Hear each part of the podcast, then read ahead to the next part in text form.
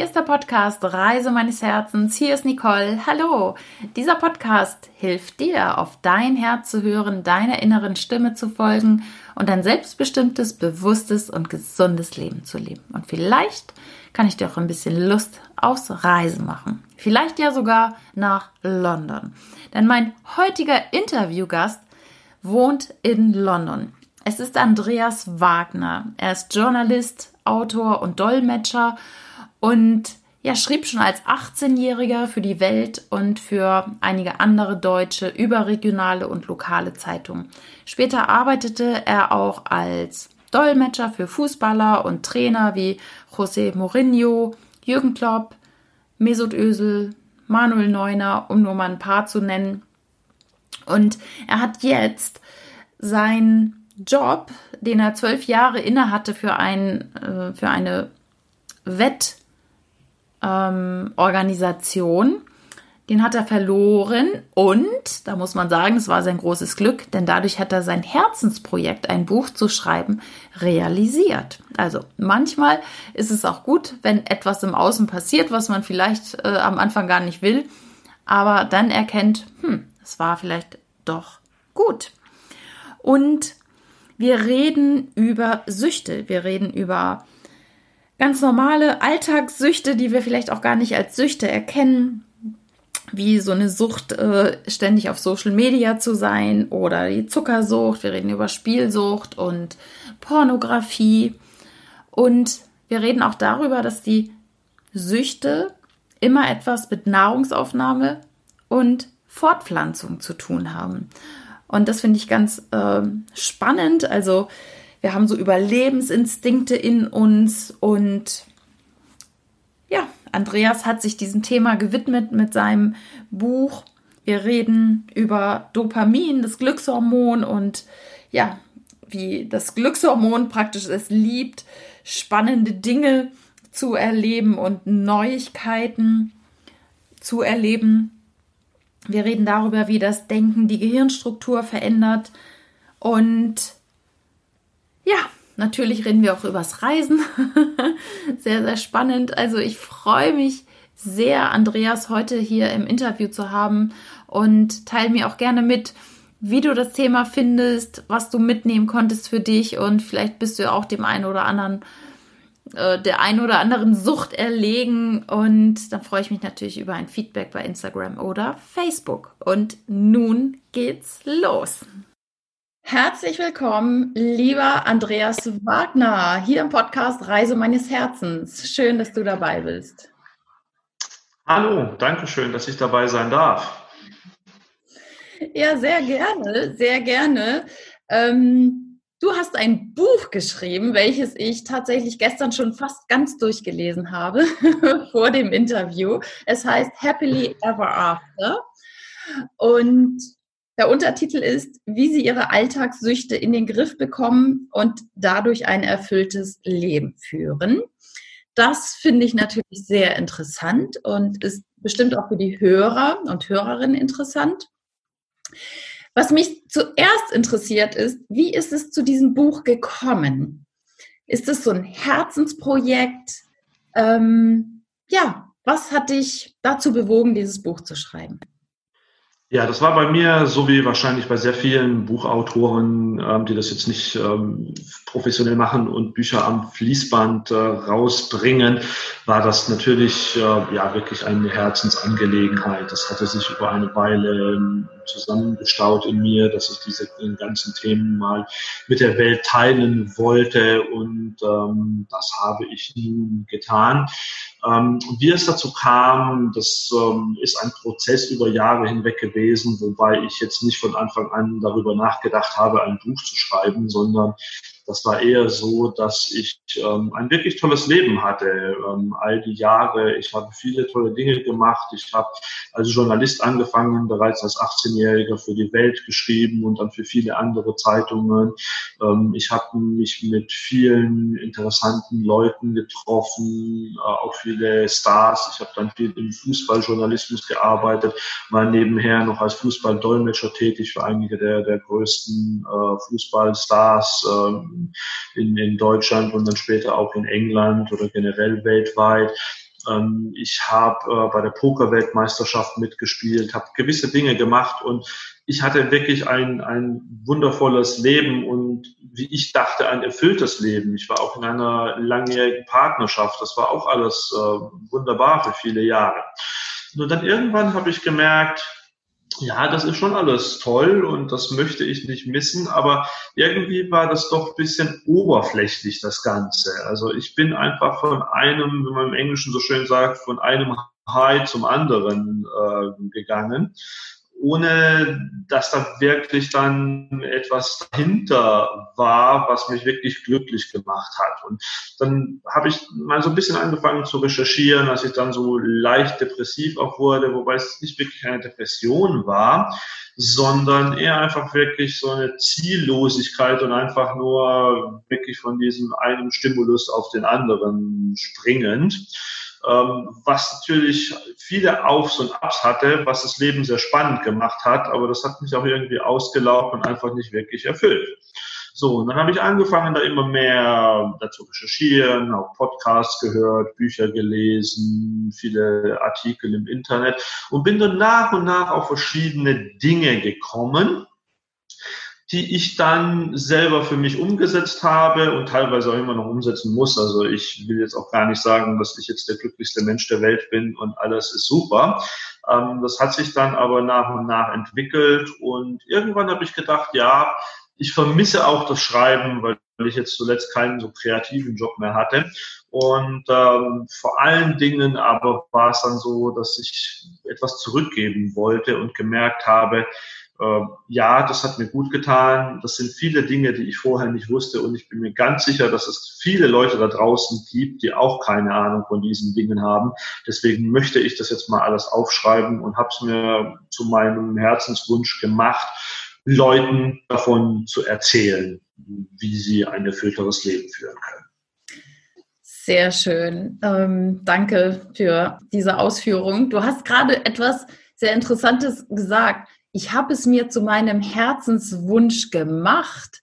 Das, das finde ich ganz interessant, weil meistens hat man ja so Herzenswünsche, die kommen so aus dem Inneren und du sagst, du hast es dir gemacht. Wie hast du es denn gemacht?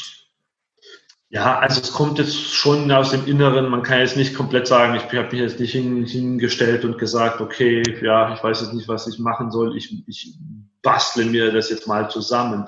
So war es nicht, aber es war, ich bin sehr, und das ist auch eine der Sachen, weswegen ich überhaupt erst in diese Situation geraten bin. Ich bin ein absoluter Kopfmensch. Ähm, also ich äh, bin jemand, der nicht so sehr intuitiv an Sachen rangeht. Also schon teilweise, aber ähm, wir Männer tun uns ja häufig sowieso etwas schwerer und sind sehr kopflastig und das ist bei mir absolut so. Ich habe zwölf Jahre lang einen sehr analytischen Job gehabt und, und auch sonst, ich analysiere vieles, ähm, was eben auch Teil meines Problems war. Und das muss ich sagen, das war dann jetzt schon so ein bisschen auch eine intuitive Sache, dass ich da das rangehen wollte, aber ich habe mir das schon überlegt, ähm, weil ich eben so ein Kopfmensch bin, dass ich eben die Welt auch ein bisschen verbessern möchte. Und ähm, da kam die Überlegung, ja, wie stellst du das denn dann an? Und da war dann eben so zum ersten Mal diese Kombination, also wirklich zu wissen, okay, ich will die Welt verändern, also jetzt im Kleinen natürlich, ich will die Welt verbessern, ich werde jetzt nicht die Welt von heute auf morgen komplett verändern, aber einfach wirklich Leuten mehr Freude bereiten und dann eben kombiniert mit der Intuition dessen, dass ich gerne äh, in diesem Bereich das machen möchte.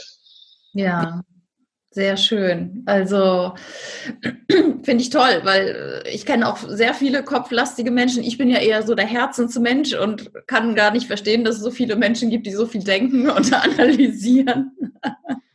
Eine Freundin sagte mal zu mir, wie machst du das, Nicole, eigentlich, dass du immer so glücklich bist? Und ich sage, ich denke nicht so viel.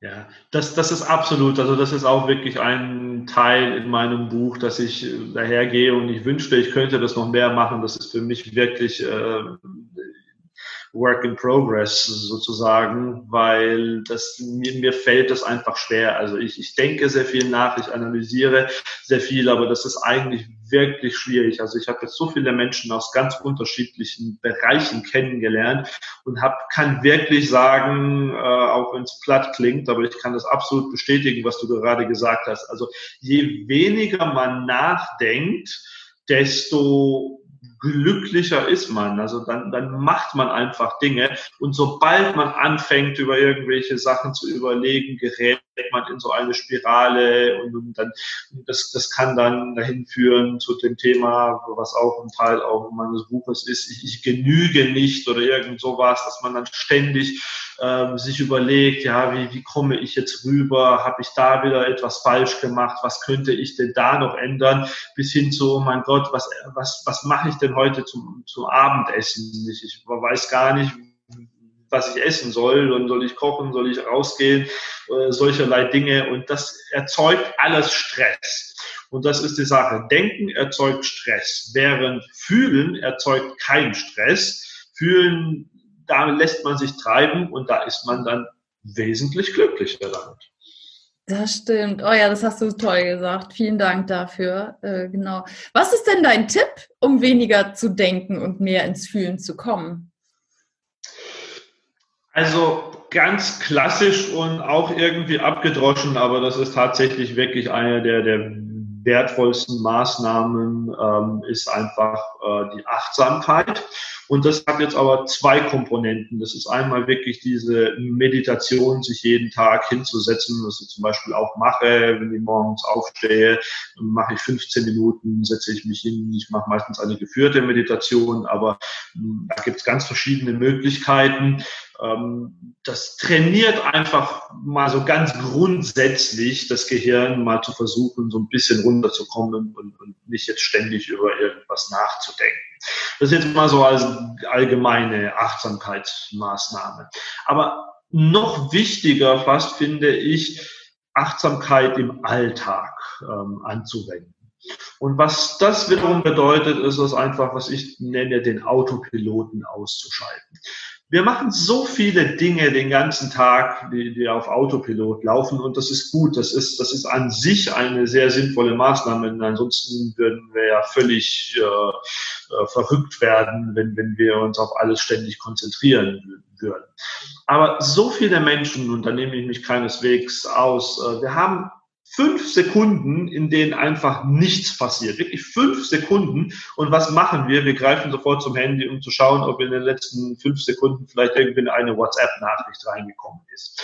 Und das habe ich so häufig gemacht und ich ertappe mich auch immer noch äh, dabei, das zu machen.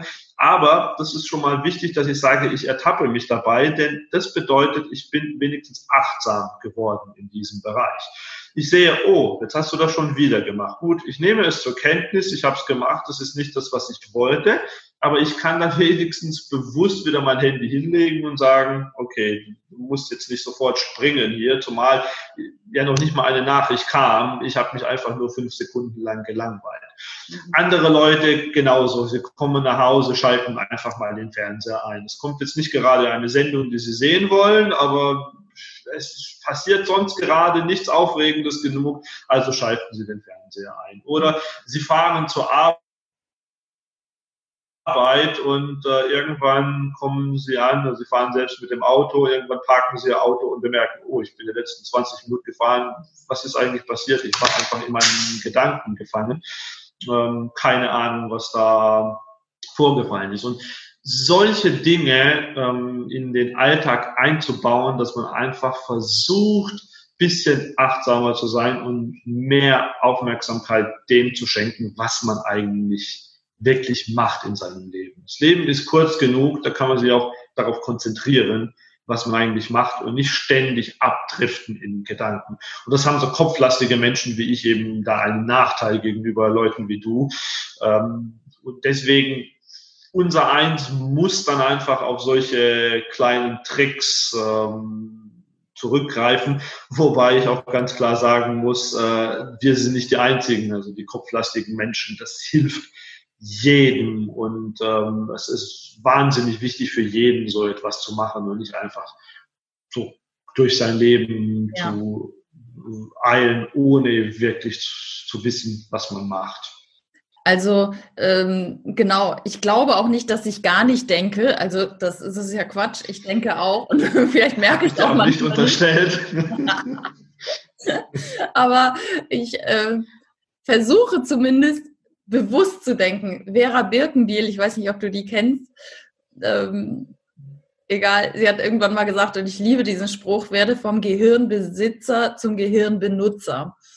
Und dann können wir unsere Gedanken ja, wenn wir schon denken, und wir können ja nicht den ganzen Tag den Denkapparat ausstellen, dann, dann doch unsere Gedanken dahin richten, wo wir hin wollen. Also gute Gedanken denken, wie ich bin wundervoll, ich bin großartig, was weiß ich, das Leben ist schön, anstatt zu denken, ah, mein Nachbar, was hat der denn heute wieder an? Oder irgendwie sowas, ne?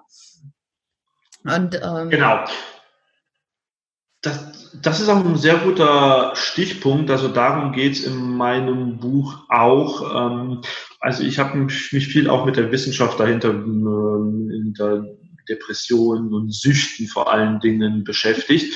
Und da kommt ähm, das Hormon und der Neurotransmitter Dopamin ins Spiel. Und Dopamin ist ja, wird ja häufig so ein bisschen als ein Glückshormon oder ein Freudehormon beschrieben.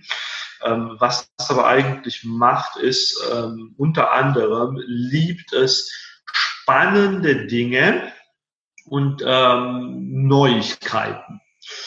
Und da kommen wir zu dem, was, was gerade, du gerade wiedergegeben hast. Äh, es ist einfach für unser Gehirn wesentlich spannender, über den, den blöden Nachbarn zu denken, was der schon wieder irgendwie da äh, Schlimmes fabriziert hat, als jetzt einfach mal zu sagen, ach, ich fühle mich toll, es ist schön, ich bin dankbar, auf der Welt zu sein. Oder solcherlei mhm. Dinge.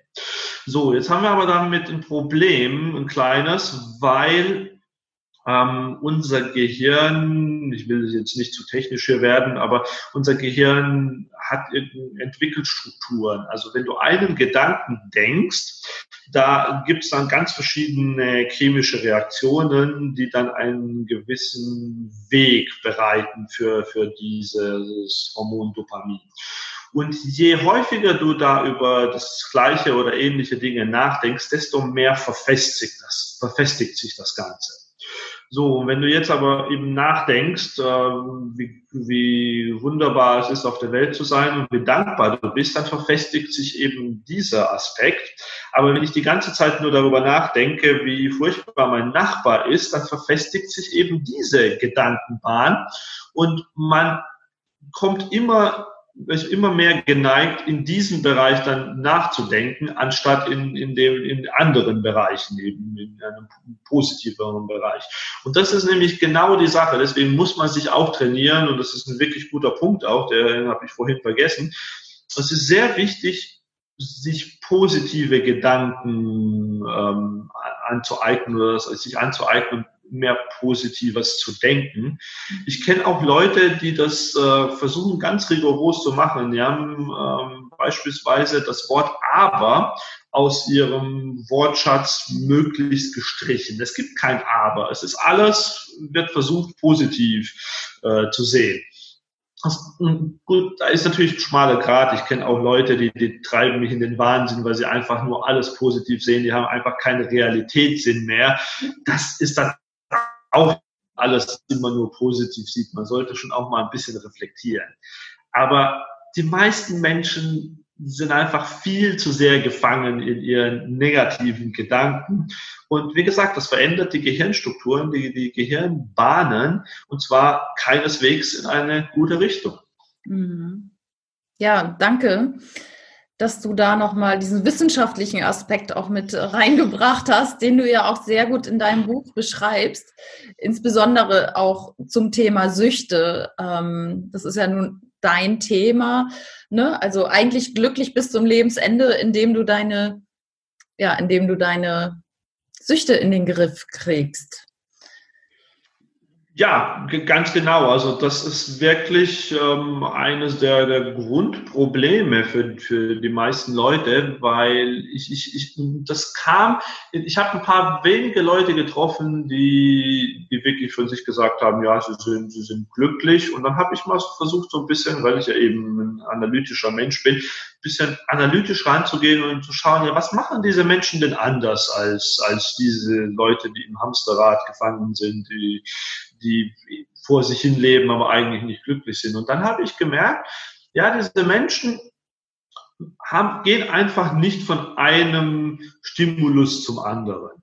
Und Stimulus ist ähm, definiert als etwas, äh, eben Interessantes, was, was einem etwas gibt, so kurzfristig, was, was, was einen die, die Stimmung hochbringen lässt.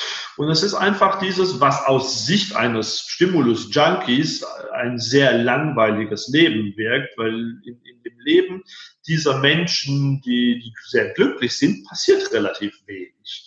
Also aus Sicht von den anderen. Die die, die haben nicht dieses Leben, wo sie ständig irgendwelchen Nervenkitzel haben, sondern sie, sie sind einfach glücklich mit, mit wenig, was sie haben. Und das, das habe ich dann eben auch gemerkt. Diese Leute verzichten, also wobei der Verzicht nur gilt für, für Leute, die, die eben ein anderes Leben gewohnt sind, weil diese Menschen, die haben ja nicht den Eindruck, dass sie auf etwas verzichten. Aber ich nutze eben, benutze das Wort verzichten, verzichten auf diese, ja, auf, auf kann man durchaus Nervenkitzel sagen. Und damit meine ich jetzt nicht unbedingt, dass sie einen Bungee-Jump machen oder so etwas, aber einfach den Nervenkitzel das, das von, von sozialen Medien beispielsweise. Das, das, das ist auch eine der großen Grundkrankheiten, jetzt in, in des, der letzten paar Jahre geworden.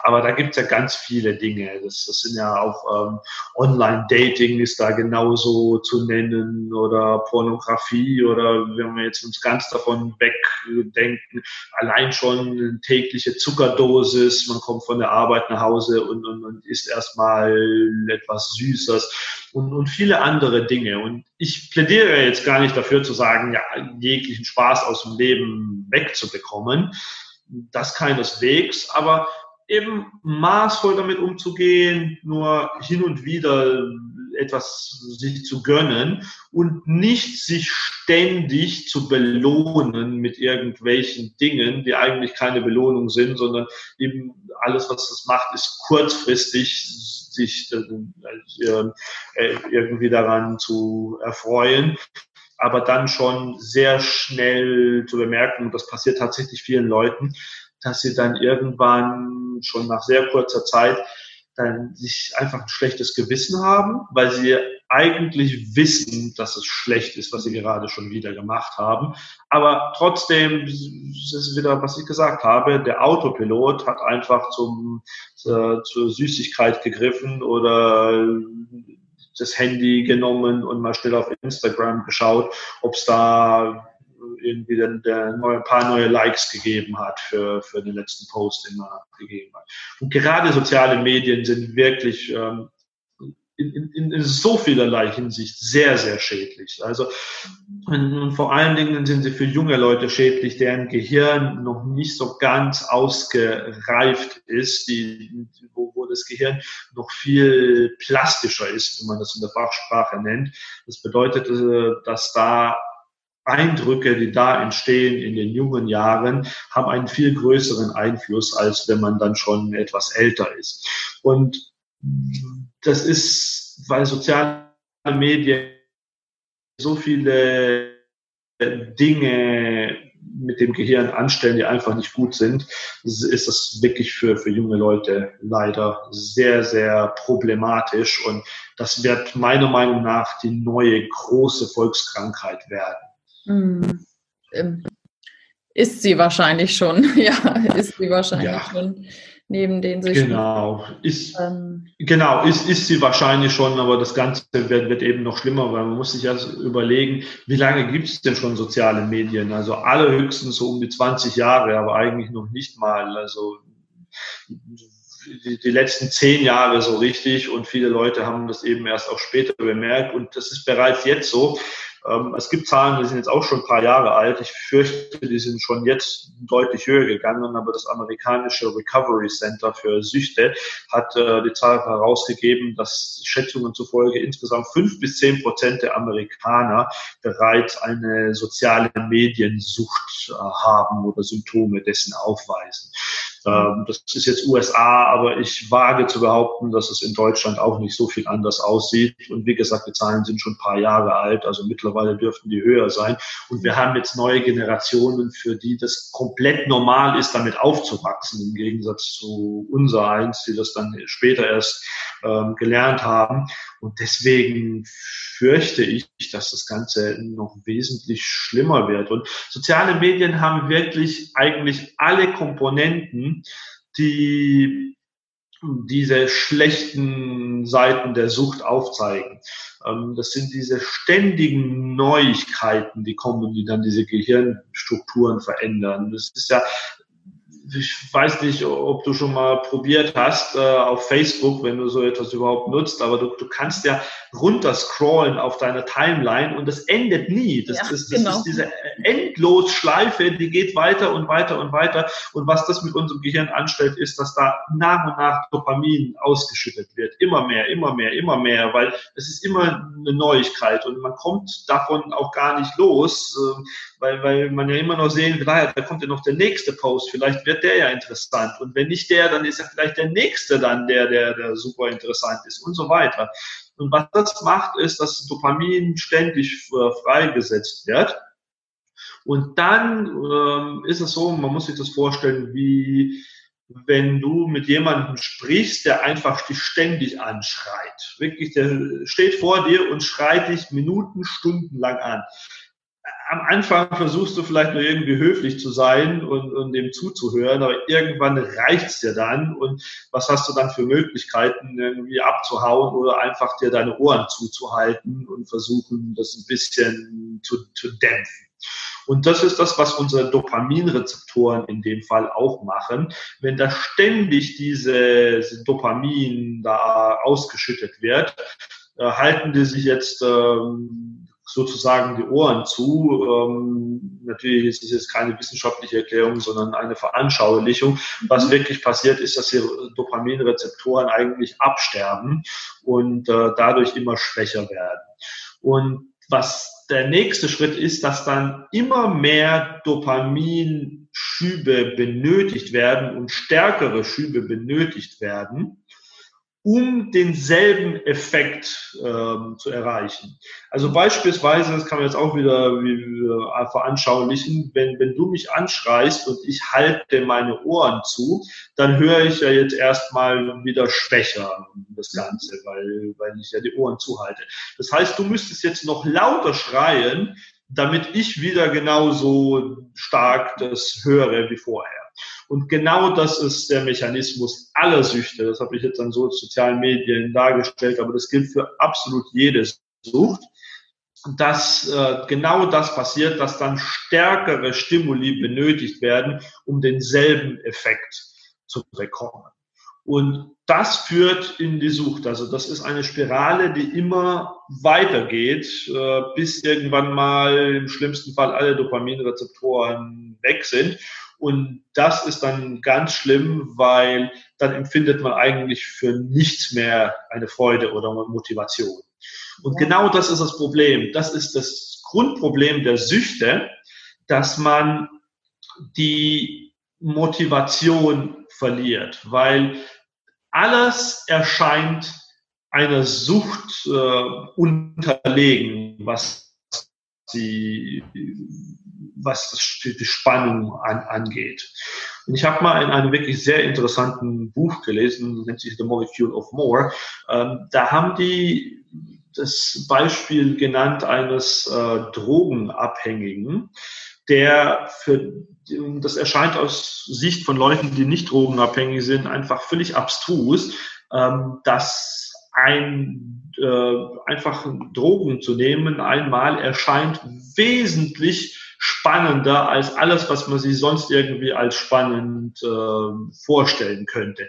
Weil einfach der Kick, den man dadurch bekommt, so unglaublich viel stärker ist, dass alles andere ähm, uninteressant wird. Mhm. Und das kann mit allen Süchten passieren, nur ist, sind Drogen mit, äh, sind das, die schlimmsten Süchte, weil die bestimmte Gehirnzentren stärker äh, aufleuchten lassen. Und ähm, jemand, der drogensüchtig ist, also ich rede jetzt vor allem von Kokain oder Heroin, ähm, das sind ja, da werden solche Gehirnstrukturen ähm, verändert und aufgeleuchtet, dass das alles andere komplett in den Schatten stellt. Mhm. Okay, also das ist ja auch das, was ich sag mal der Otto Normalverbraucher wirklich mit Sucht eigentlich erkennt, ne? Drogen, Alkohol, ähm, obwohl Alkohol ja auch schon so eine soziale Droge ist, ja auch anerkannt irgendwie hier Rauchen, ne, das, das weiß man, aber du schreibst ja dieses Buch auch genau über soziale Medien und eigentlich schreibst du das Buch ja nur für Männer, aber du schreibst auch im Vorwort, auch Frauen können davon profitieren und definitiv, weil das, was du beschreibst, soziale Medien, das sieht man vielleicht noch gar nicht so als Sucht. Man erkennt es vielleicht noch. Man sieht zwar, ja, man hat ständig das Hand, das Handy in der Hand, aber man erkennt nicht, dass man vielleicht süchtig ist oder das Thema Pornografie, was du natürlich auch äh, ansprichst jetzt äh, für Männer und äh, ja. da sind ja noch mehr Dinge. Ich, ich komme jetzt gar nicht äh, drauf. Also ja, ich, ich ähm, ja, was ich nur sagen wollte, dass es mit Heroin und so, da, das verbindet man natürlich gleich so mit, mit Sucht, ne? Ähm, aber diese anderen Dinge wie Zucker, das ist ja, pff, ja, aber es ist eine Sucht und sich dessen einfach mal bewusst zu werden, ähm, finde ich schon ganz cool. Und ähm, ja, danke ich dir sehr, dass du dieses Buch geschrieben hast. Und es ist auch für die Hörerinnen hier an dieser Stelle. Also es ist für jeden äh, gut. Ähm, und vielleicht auch die Männer besser zu verstehen. Das fand ich jetzt auch nochmal ganz gut, zu, zu wissen, wie Männer eigentlich ticken. Ja, also das wollte ich auch nochmal sagen. Ich habe das ursprünglich für Männer geschrieben, weil einfach äh, das Thema Pornografie einen großen Teil in dem Buch eingenommen hat, weil ich da gemerkt habe, dass das wirklich äh, ein, große, ein, großes Thema ist und ich bin einfach naiverweise auch davon ausgegangen, dass es für mehr für Männer interessant sein könnte. Jetzt habe ich aber witzigerweise haben mein Buch hauptsächlich Frauen gelesen ähm, weil Frauen irgendwie eher häufig eher bereiter sind, anscheinend sich mit solchen Themen auseinanderzusetzen und Frauen, glaube ich, auch generell mehr lesen. Und das Feedback, was ich bekommen habe, war, äh, wieso hast du das überhaupt reingeschrieben, dass es für Männer gedacht ist? Das ist für uns Frauen genauso interessant. Und dann dachte ich, ja, gut, jetzt habe ich das Buch geschrieben, ich habe das da reingeschrieben und ich wollte einfach niemanden jetzt irgendwie enttäuschen, indem, ich dann irgendwie etwas Falsches äh, behaupte. Deswegen habe ich das jetzt mal als Disclaimer reingeschrieben. Aber es ist tatsächlich so, dass sowieso 90 Prozent des Buches auf jeden Fall für beide Geschlechter gelten und der Rest aber auch, ähm, also durchaus für Frauen sehr äh, ja, wichtig ja. ist. Und ja, was du gesagt hast, ist mir noch gar nicht so aufgefallen, aber ja, tatsächlich äh, zu verstehen, wie Männer ticken, ist natürlich auch, äh, glaube ich, ganz interessant aus Frauensicht. Ja. Ja, denke ich doch. Auch das Thema Orgasmusverzicht äh, ist auch, auch ein großes Thema. Also finde ich sehr spannend und ähm, ist für alle also gut. Also liebe Hörerinnen, lieber Hörer, besorgt dir dieses Buch. Das ist nämlich schon erschienen jetzt ja. Ne? Mittlerweile ist es in Englisch und genau. erhältlich. Genau, das ist jetzt äh, vor kurzem rausgekommen und ähm, ja, das ich wird verkauft äh, über Amazon oder auch über meine Homepage ähm, kann man ist dann, dann auch dazu kommen, aber wird hauptsächlich über Amazon weltweit äh, vertrieben im Moment als E-Book und äh, Taschenbuch, wobei demnächst in ein paar Wochen kommt dann auch noch die äh, Hörbuchfassung dazu, sodass dann wirklich auf, auf allen Kanälen ist. Ähm, Sprichst du selber oder? Ja, Nein, ich, ich, habe es, ich habe es nicht selber gesprochen. Also ähm, ich habe mir überlegt, ob ich selbst spreche, aber ich bin da einfach ähm, doch nicht trainiert genug und äh, ich bin also ich kann das schon, aber ich bin eher jemand, der gerne schreibt und ähm, dann habe ich gedacht, ich will das Ganze doch etwas professioneller machen. Ich habe dann jetzt einen Schauspieler dafür engagiert, der dieses Buch gesprochen hat und der kann das wesentlich besser als ich. Sorry. Ich verlinke das auf jeden Fall in den Show Notes. Also die, das Buch werde ich verlinken. Ich weiß gar nicht, hast du auch eine Homepage, die ich verlinken kann? Ja. Ja, das ist ähm, also happily-book.com slash de ist die ähm, Homepage, aber kann ich dir auch nochmal schicken, dann zum Verlinken. Genau, das mache ich doch sehr gerne. Du sitzt ja gerade in London.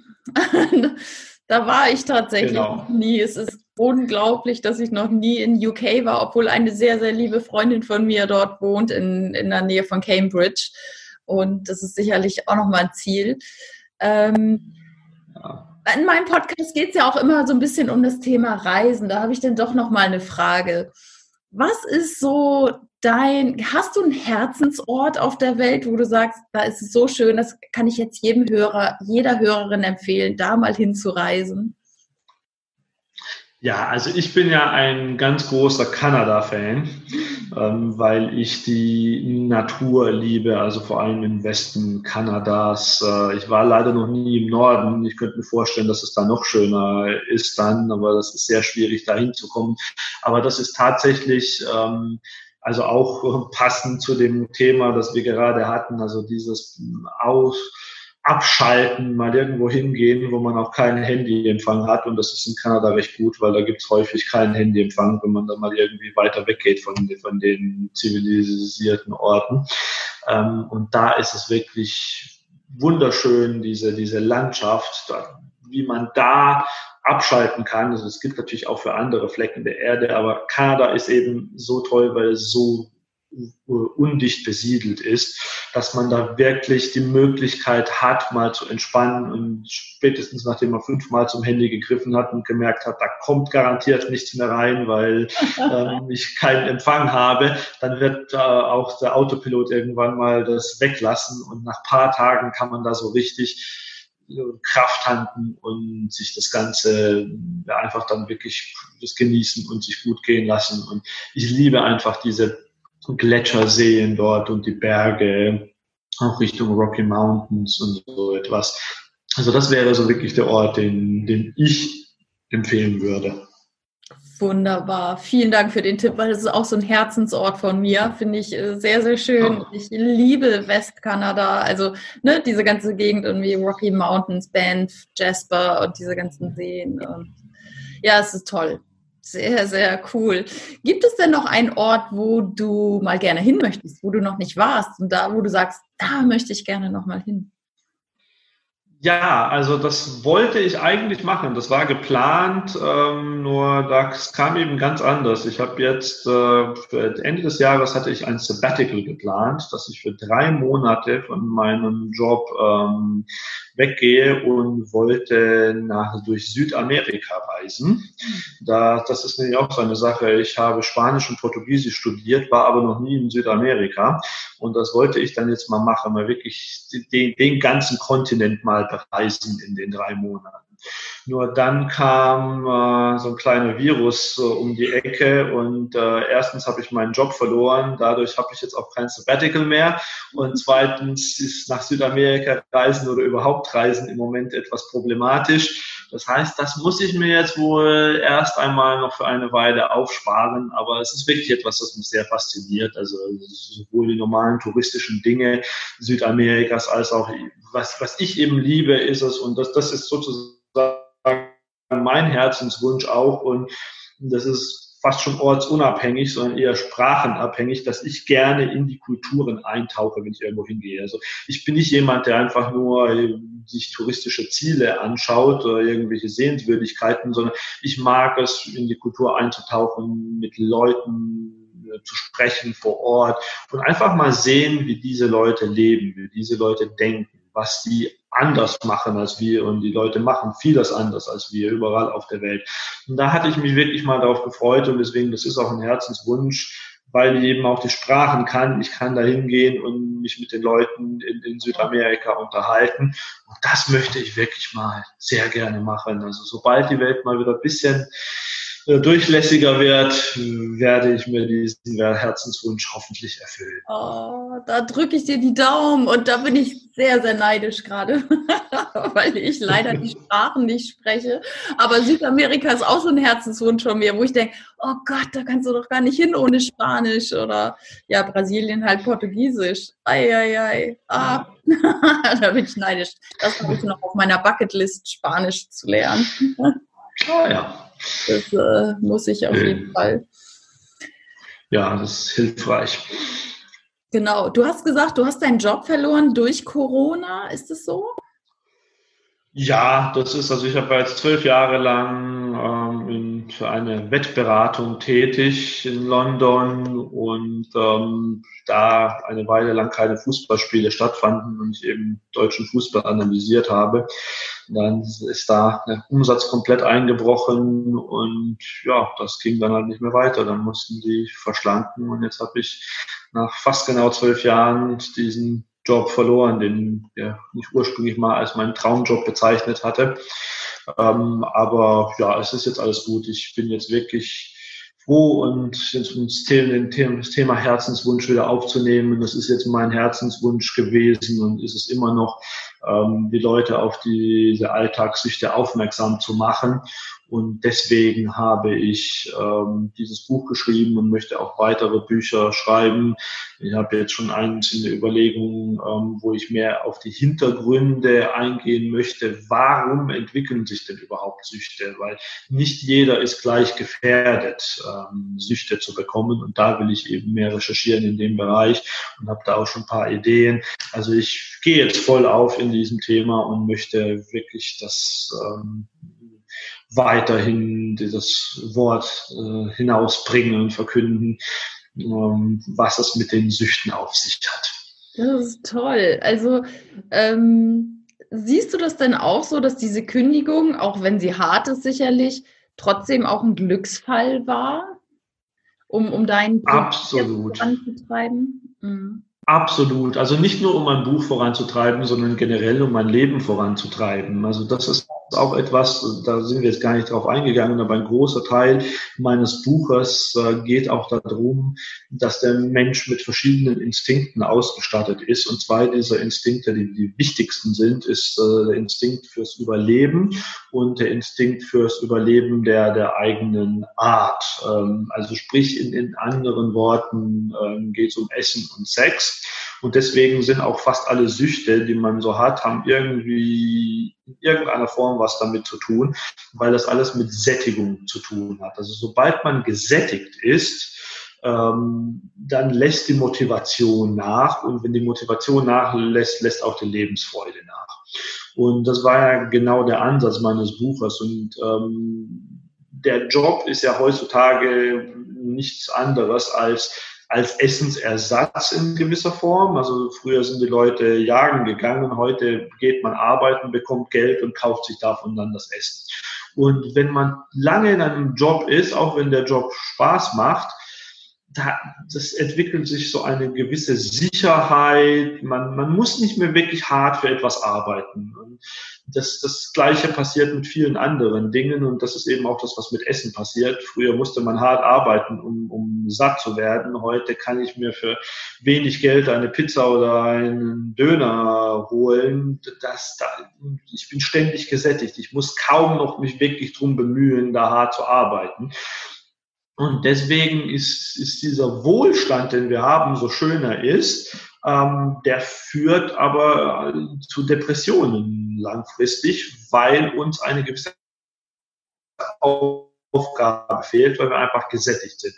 Und das ist mir mit diesem Job auch passiert. Ich fand den Job traumhaft. Das war mein Traumjob für viele Jahre.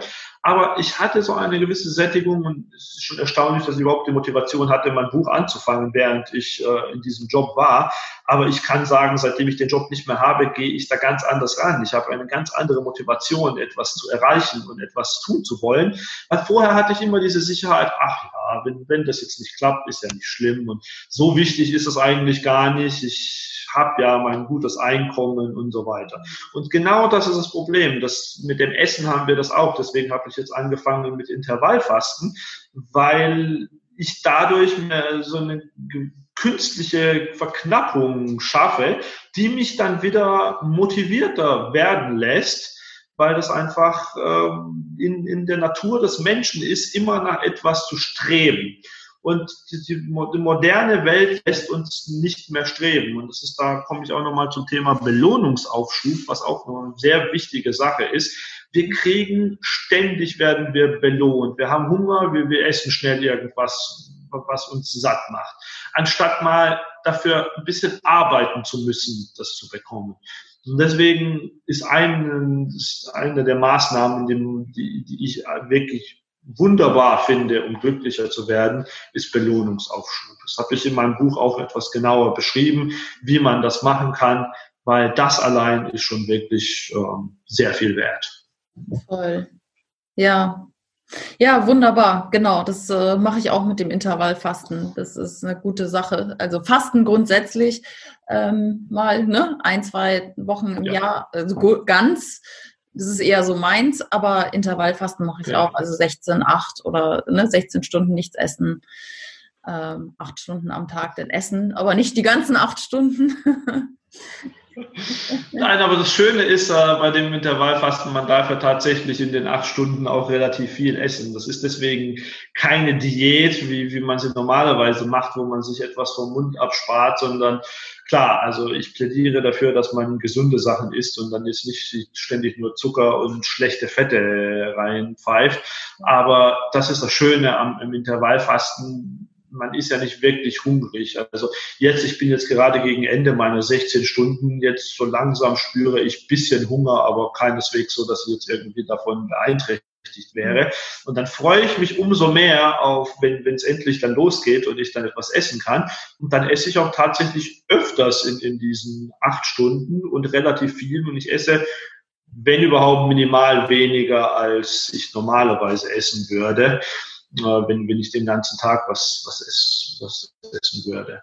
Deswegen, das finde ich eine wunderbare Maßnahme, also sowieso, wenn man irgendwie auch äh, Gewicht abnehmen will, aber auch was die Insulinresistenz angeht. Darüber habe ich auch in meinem Buch geschrieben. Das ist noch ein weiteres Thema. Diabetes, äh, was dann auch so eine Volkskrankheit ist, weil man da gewisse Dinge falsch macht mit der Ernährung. Ähm, und da ist Intervallfasten einfach wirklich wunderbar dafür. Ja.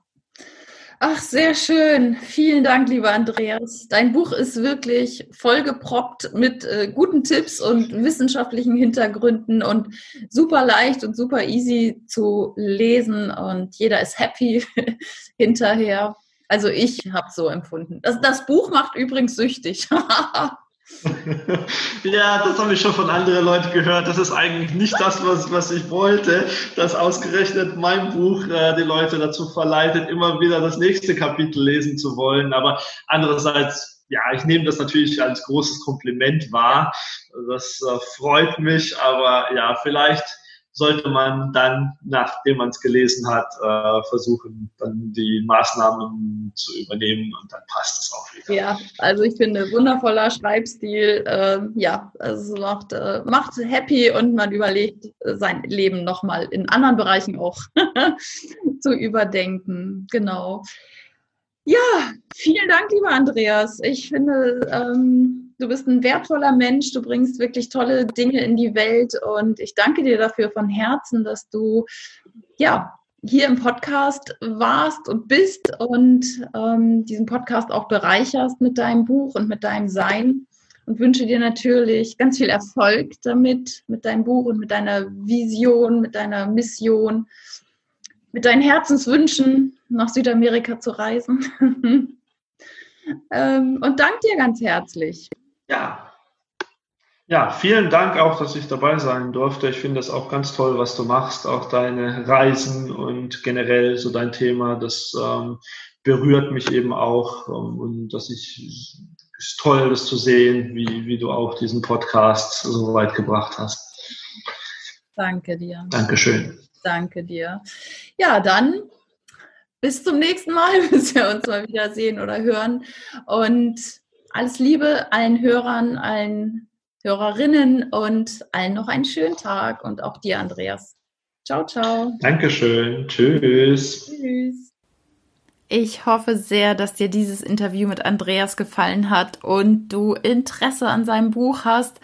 Und da habe ich gleich noch ein Nachtrag, denn nachdem wir das Interview aufgezeichnet haben, gab es noch eine kleine Änderung, denn der Titel des Buches wird sich demnächst nochmal ändern und vielleicht, wenn du diesen Podcast heute hörst, äh, hat er sich vielleicht schon geändert, denn Happily Ever After wird in, in der deutschen Fassung demnächst so heißen, raus aus den Alltagssüchten, wie sie mehr Motivation verspüren und ein erfüllteres Leben führen.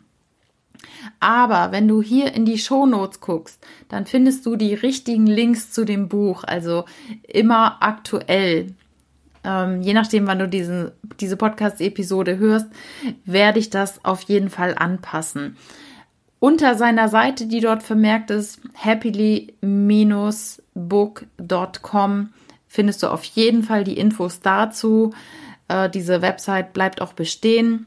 Und ja, ich kann dir das Buch, wie gesagt, wärmstens ans Herz legen. Und mittlerweile, während ich dieses Outro hier auch spreche, habe ich das Buch ganz gelesen. Und es sind so, so viele wertvolle Tipps auch da drin, wie man aus den Alltagssüchten rauskommt und was du machen kannst, um glücklicher zu sein und ein erfüllteres Leben zu führen. Und ja, ähm, es ist einfach so leicht zu lesen und auch mit Witz geschrieben. Ähm, ich würde mich freuen, wenn du davon profitierst. Und wünsche dir jetzt alles Liebe, alles Gute und vielleicht sehen und hören wir uns auf Facebook, Instagram oder in meiner Facebook-Gruppe auch. Reise meines Herzens, Herz geführt durchs Leben reisen. Ich freue mich, wenn wir uns hier nächste Woche wieder hören. Also alles Liebe, alles Gute, bis bald.